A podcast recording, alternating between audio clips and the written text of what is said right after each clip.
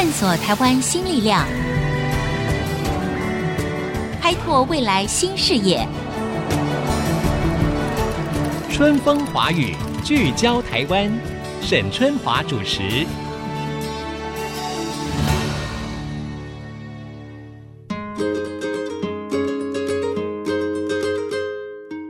各位听众，大家好，欢迎再一次收听《春风华语》，聚焦台湾。我是节目主持人沈春华。在二零一四年的时候呢，台湾有一位青年，他的名字叫做杨佑任，他呢就透过这个网络啊，发起了一个叫做“旧鞋救命”计划。哎，我想可能我们的听众朋友听过这么一个计划，也许您自己还都亲身参与了哈。那这个计划呢，就是说希望向社会大众呢募得一些旧的鞋子，就是我们说二手鞋啦，然后把它送到非洲，让这些比较贫困的当地的居民呢，诶，他们都有鞋子可以穿，所以他们的双脚呢就可以免受到有一种叫做沙蚤的寄生虫的侵入啊，因为它一旦侵入到体内的话呢，就会产生一些相关的疾病哈，危害人体非常的大。大概四年的时间，杨佑任跟他的这个所属团队呢，已经募集了。大约有两百万双的旧鞋子到非洲，那么也成为台湾的国际公益的一项创举。那杨佑任他的爱心无国界、执行力，还有他的坚持，也让他在二零一七年的时候获选第五十五届的十大杰出青年哦。好，那所以今天呢，我就想说，哎，我们可以跟听众朋友啊聊一聊这个旧鞋跨海救人的故事。这个事件呢、事实上也揭露了国际爱心到底我们要如何更符合当地的需求。那有的时候我们该要去如何调整目标跟策略呢？因为您知道吗？东非国协的一些国家，包括像肯亚啦、乌干达啦、坦桑尼亚、卢旺达等等这些国家呢，诶，他们最近这几年呐、有一种想法，就是说不再希望有太多的二手衣物或者是旧鞋子。用捐赠啦，或者是商业贩售的方式呢，进入东非，甚至一度他们还在思考说，要不要明文立法来禁止。诶，那我们一听就觉得很奇怪了，国际的爱心为什么你们会拒绝呢？当地不是很多人没有好的衣服穿，没有好的鞋子可以穿吗？这个就很有意思了。所以。为什么会有这样的转变？我觉得也可以是我们现在的听众，因为台湾是一个充满爱心的社会。我觉得每一次不管是国内还是国际，我们有一些什么样的赈灾活动或者是需求，我觉得台湾人的爱心跟那个物资的捐赠能量是非常高、非常利己的。但是我们有没有用对方法？我觉得值得我们观念呢、可以都不断的再去成长、再去改变。所以今天呢，我们很高兴在现场邀请来了。旧鞋救命协会的发起人杨佑任，佑任你好，孙姐你好，各位听众朋友们大家好。好，首先我要恭喜你，二零一七年的时候得到了第五十五届的十大杰出青年。谢谢，对啊，谢谢大家的肯定，这样子。是是是，我觉得这很不容易。那要不要首先就请佑任来谈一谈这个？你一开始成立救鞋救命哈，成立的渊源是什么？你为什么会想到做这么样的一个组织？其实一开始是因为我的岳父啊。我岳父他是加拿大人，然后他在非洲肯雅宣教。那、嗯、在宣教的过程当中，我常常开玩笑说，不可能说耶稣爱你，耶稣爱你，可是你肚子饿，你家的事我先走了。嗯嗯。所以他就喂饱了这些孤儿寡妇，开始盖学校、挖水井。那在这过程里面，我们学校的孩子双脚开始溃烂。我们查了原因，结果发现是因为他们沙蚤感染，就是他们都不穿鞋就对了，都光脚。那沙草是一种寄生虫，它会钻到你的脚趾缝里面去，呃、公的会吸血，母的会下蛋。哎呦，听起来好可怕哦！对，所以你的双脚就完全一直不断的被感染。嗯、那最严重的其实是第二次的感染，就是说蜂窝性组织炎或者其他的病菌。哦，那有的时候是致命的。对?对，所以当时我知道这个消息之后，我岳父他其实都是买鞋子，然后从加拿大带过去。嗯嗯。那当然，我们那时候已经盖了两三间学校，所以怎么带都是不够的。我们学校人数太多。是是是所以我那时候就想到，台湾其实大家有很多的鞋子在家里，可能不合脚或者退流行，但其实都是非常好的鞋子，对，都还非常可以穿，对不对？哈，都还非常完整。对，所以我就在网络上面做了一张海报，海报上面写“旧鞋救命”，嗯，就是用旧的鞋子救别人一命，对不对？对。嗯、那上面写了我们盖的学校、孩子们的故事，然后他们是谁？那我就说，如果你有家里面有用不到的鞋子，那寄给我，我拿给我们的孩子们穿。嗯哼。结果这张海报被传一次、十次、一。千次、一万次，对，隔一天几千个包裹送到我们家里面来。你看看这个力量跟速度有多么快哈！对，尤其是第一个，当然台湾人的爱心，就像我刚才说的，其实是非常的充沛的。第二个是谁家里没有几双旧鞋呢？对不对？嗯、正在伤脑筋说这些旧鞋不知道该怎么办呢？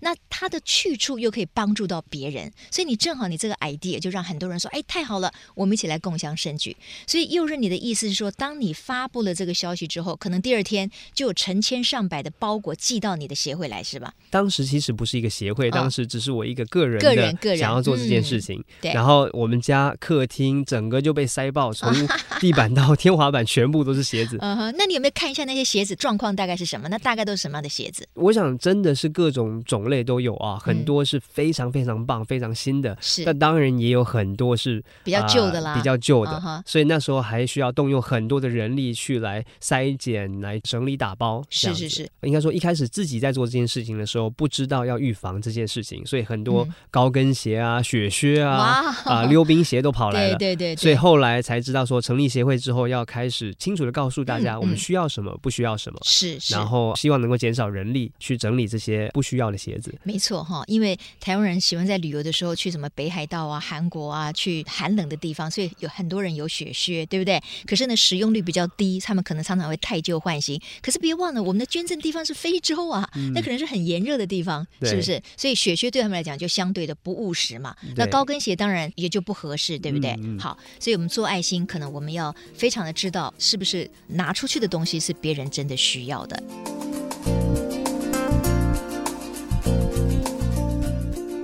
其实要做一件公益的事情哈，有人我觉得有的时候那种坚持，或者是你能不能够持续，你的背后能不能够有源源不绝的动力，这个很重要。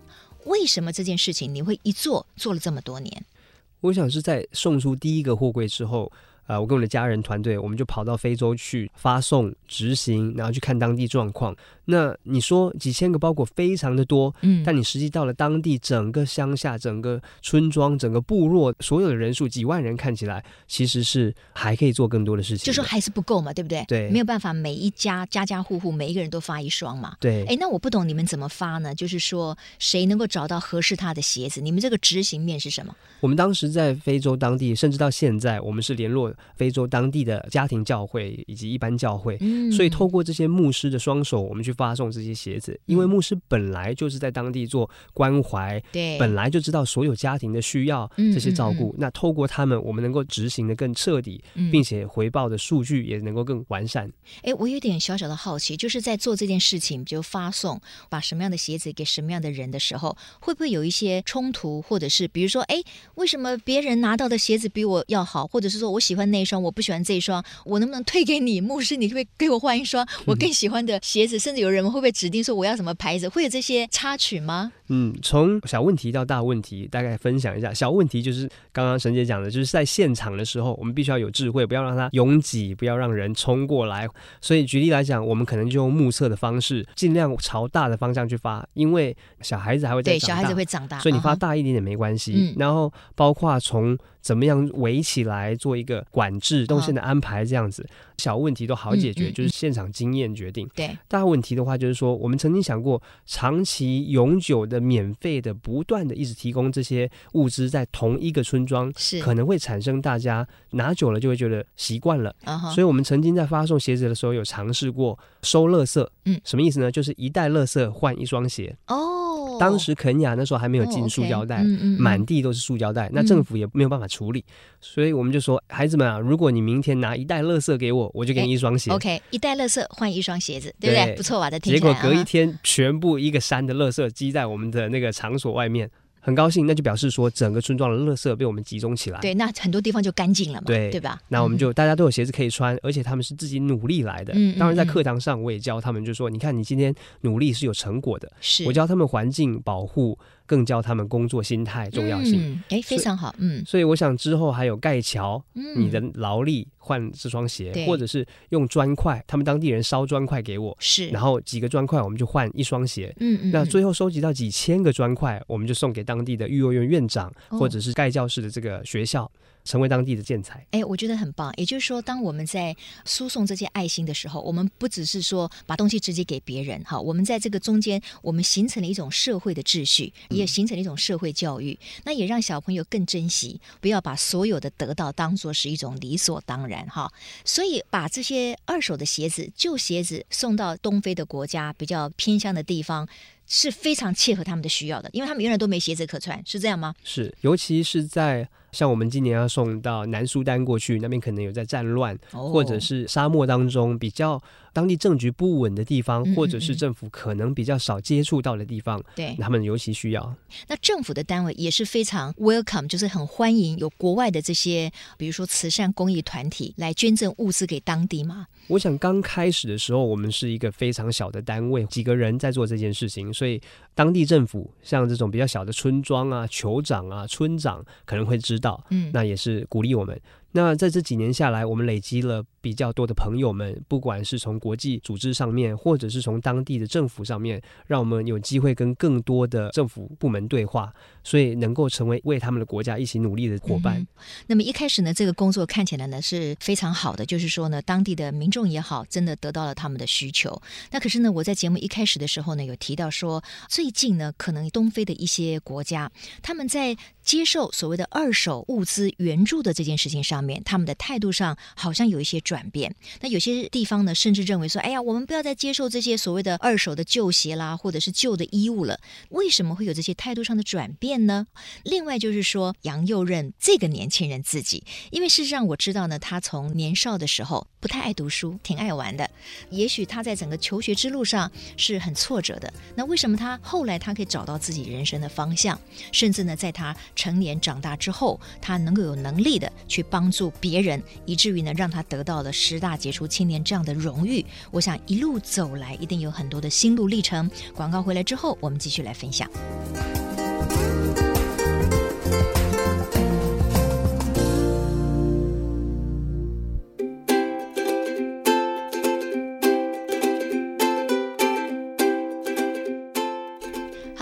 位听众朋友，大家好，我是沈春华，非常欢迎大家回到《春风华语》聚焦台湾的现场。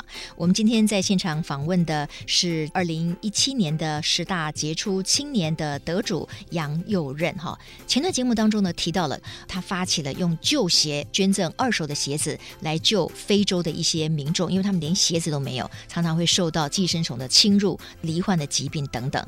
这一段呢，我要先跟各位来聊一聊杨佑任这个年轻人。哈，我觉得也蛮特别的。佑任，好像你在国三毕业之后，你是不是就被家长送去澳洲念书啊？对，因为那时候父亲他们的生意需要会讲英文的人，嗯嗯，所以他就想说，那未来你就可以接生意，然后自己可以会讲英文了。是，这这个算盘打的算是还蛮顺理成章的啊。对对，那结果呢？结果我送到澳洲去之后，其实读到高二的时候，我就决定辍学，然后读了设计，设计读两年之后又在辍学，所以最后也没读完，也没读完。对，我就跟老师说，我要学的都学到了，那我就先走了。这个老师想，你有没有学到？到底是你决定还是我决定？我看你要学的还多得很呢。好，所以基本上你会把自己想成说是一个制度里面的这种教育，对你来讲不太适合你。我我想大家看到听到国中毕业生这件事情啊，大家都对我的印象是不爱读书。嗯，但其实我非常喜欢吸收知识，包括现在阅读来讲，okay, okay, 或者是听演讲啊、嗯、这些事情，我都是非常非常喜欢。而且我常常鼓励年轻人一定要吸收知识，它一定会帮助你在困难的时候做出有经验值的这个动作。嗯，但问题是我不在体制内，所以这个体制内我一直跳出来，一直跳出来，所以看起来好像是不符合规则的。嗯对，OK，哎，那这样子，我觉得佑任就分享了一个很重要的观念。或许他在所谓体制内的教育里面，连高中文凭、所谓的文凭都没有，但事实上，这不表示他不爱念书哦。他刚才说，他其实是一个非常喜欢吸收知识，也就是保持一个学习动力的人。我觉得这一点在现在来说，其实对我们年轻人来讲都很重要。不要说年轻人了，各个不同的世代的人，其实不断的与时俱进，吸收各种不同的知识，还是非常重要的。嗯、好，所以呢，你等于回来跟爸。爸爸说：“哎，我不想要念书了。”他有没有很生气呀？所以我非常感谢我爸妈，他们不管是在读书辍学回到台湾，甚至到发起救协救命，很多人或许是不赞同的这个角度上来讲，他们最终给了我们选择权。所以又任看起来你很幸运，就是父母亲还是让你有选择的空间嘛，哈。那我知道你人生的一个转折点很重要的就是说，哎，你遇到了你的太太，对不对？你愿意分享一下这一段吗？嗯、你的太太她是华人还是她是外国人？她是外国人，加拿大人。哎，那你这下子英文就好了，因为你你跟她 非得讲英文不可了。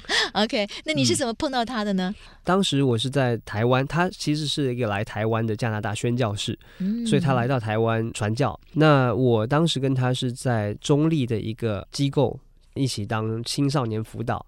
我们就一开始被配在一起，然后去带一群青少年，嗯，算是一个社区服务的活动。偶然的还是你私下操作的啊？当然是偶然的，是上帝安排的。是是是是是。当时因为可能是因为他带英文嘛，我们就是免费教青少年英文。对。然后我因为也会讲英文，又会讲中文。对。那其实他也会讲中文，所以我们就被配在一起，一起教孩子们英文。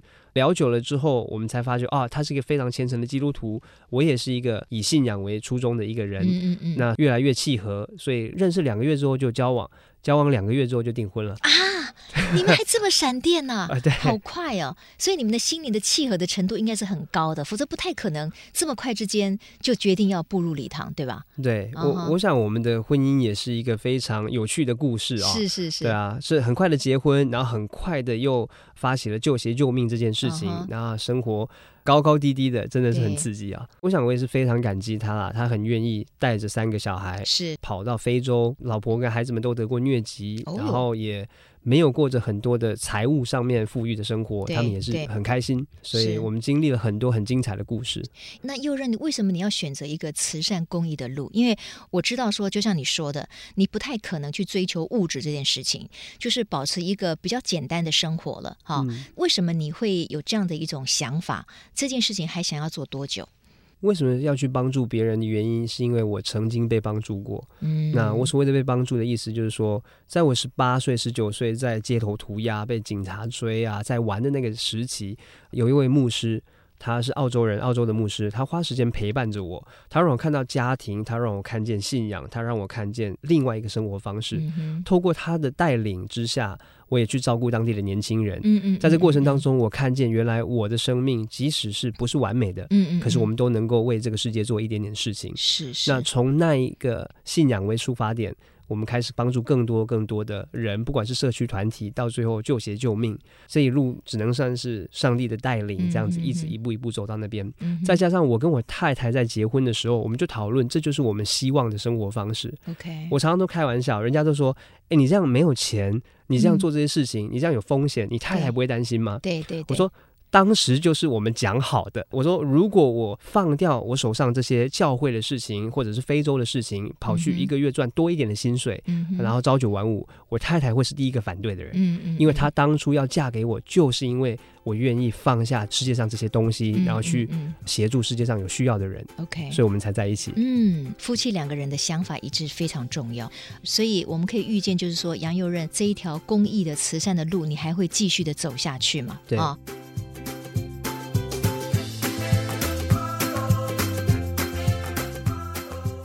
才我提到的，就是说杨佑任以他这么一个年轻人自己发想出来，去募集更多的旧鞋子，然后呢，给在非洲很多偏乡里面根本从大人到小孩通通都没有鞋子可以穿哈。那这件事情当然他做得非常的成功。可是呢，在最近的时候呢，我们发现在新闻上呢有这么的关怀，就是说有一些东非国血的国家，包括像肯亚啦、乌干达等等，哎，他们突然觉得说不要这么多的什么二手鞋啊、旧衣服啊来到我的国家里面。因为这样子可能会阻碍了我们当地的一些工业或者纺织业呀、制鞋业的发展。又任你的看法是什么？这件事情的真相到底是什么？我想这个层面是有非常非常多的层面。如果你说在难民营当中，如果你在战区当中在发送这些衣服鞋子，让他们有机会能够穿，应该没有人会在难民营里面跟你说：“哎，我不要这鞋子，我不要这衣服。”这是第一个层面。那第二个就是说，如果从经济整体的考量上来讲，从一开始我们发送鞋子出于一个爱心送到我们学校里面去，是我们可能不是懂这么多，到后续能够做更深的经济政治所有的研究，我们会看见的确有另外一个考量，我们必须去。思考，就是在长期大量的物资进去当中，会不会影响当地的产业的发展？而这件事情是有可能的。但现况呢？到时候的愿景是希望当地自给自足，对，就好像当时世界上的宣教士，嗯，马街、马雅各、屏东基督教医院、孙理莲宣教士来到台湾一样，嗯，我们最终是希望台湾能够自给自足，而不是依靠这些宣教士的支援。但的确，当时他们是协助我们在某些事情上面，政府还没有发展起来的时候，整个基础建设还没有发展起来的时候，嗯，他们所能够提供的这些援助。嗯，所以我想现在也是一样。短期、中期、长期计划必须朝着这个方向去发展，但在现在这个阶段，我们是否继续用旧协的方式，并且跟他们政府的合作？嗯我们自己跟肯雅的副总统夫人也好，或者是跟乌干达的这些政府官员，其实是有在联系，一起合作，哦透过二手资源去协助当地的发展。嗯嗯那当然，未来我们也一样是尊重当地政府。如果在五年，如果在几年之后，他们的计划如何，我们会应对当地的，尊重当地的计划，去调整我们现在物资的尽量或者使用的方式。所以，希望能够在发展的过程当中，成为他们的一个台阶，对，帮助他们走向下一步。当然是要成为他们的助力嘛。而不是他们进一步发展的阻力嘛，对不对？对。所以事实上呢，我知道右任，你跟你的团队、你的组织，不只是去募集二手的旧鞋或旧衣物而已。你们在当地，你们做了很多更积极的事情。那这个部分要不要请你聊一下？你们做了哪些？我想非常有趣的，当时我们帮他们沙澡、医疗，双脚医好了之后，送鞋子给他们穿。可是回过头来看，他们转头喝了肮脏的水，有细菌感染的水。嗯，那我们看见贫穷，它是一环扣一环，不是能够在一个大环境里面解决一个问题就结束了。所以我们开始挖了水井，提供他们干净的水源。我们也开始盖了学校。希望能够用教育做一个长期的改变的计划，甚至盖工作坊，教他们纺织的技术，嗯、甚至我们现在还有养鸡、农耕，嗯、能够教他们怎么样种有经济价值的作物。嗯、一方面他们可以吃了健康的，嗯、另外一方面他们能够有经济收入，能够有稳定的饮食。嗯、所以我想一个一个计划全部扣起来，才有办法翻转整个偏乡。对。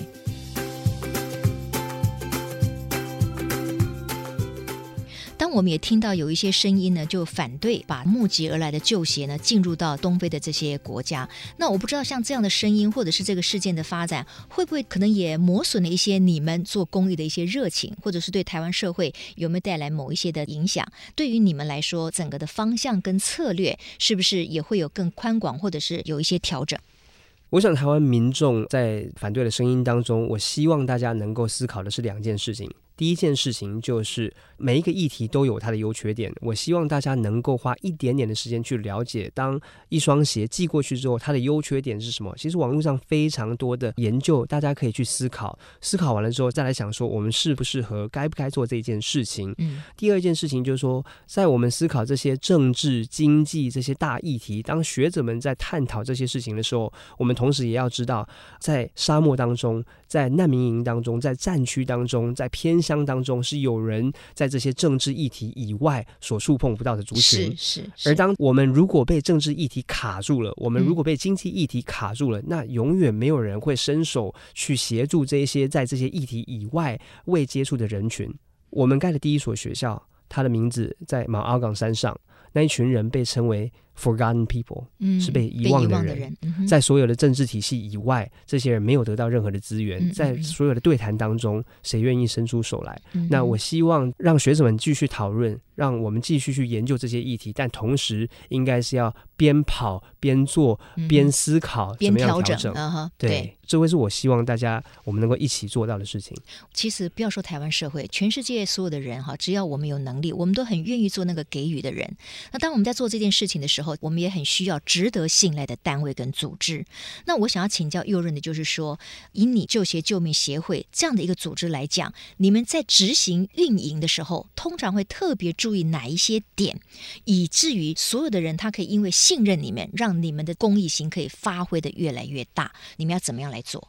我想有几件事情我们能够做得到的。第一件事情，当然就是清楚，不管财务清楚或者是流程清楚，这些都是基本款，也就是说每一个组织都必须要有的条件。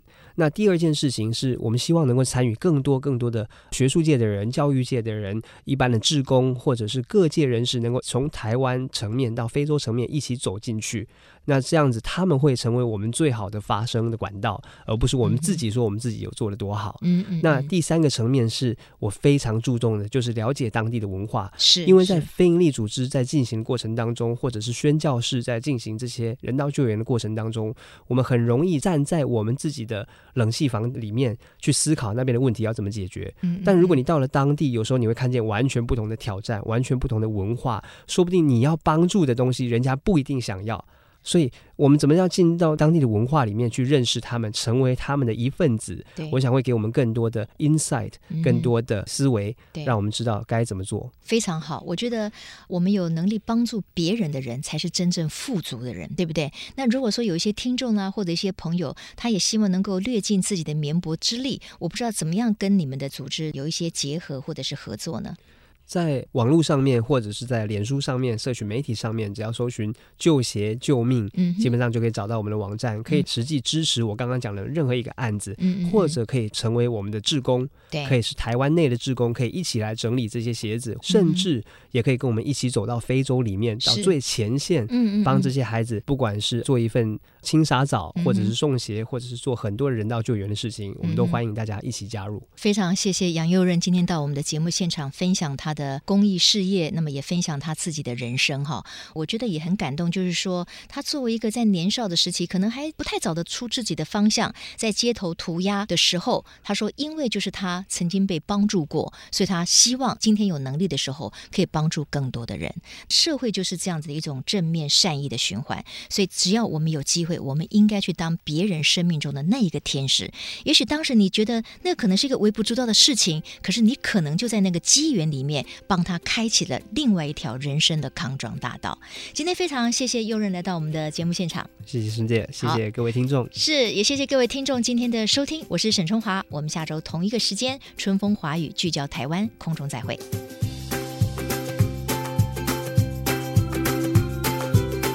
本节目由世界先进机体电路赞助播出，探索真相，开拓未来。世界先进机体电路与您一起聚焦台湾。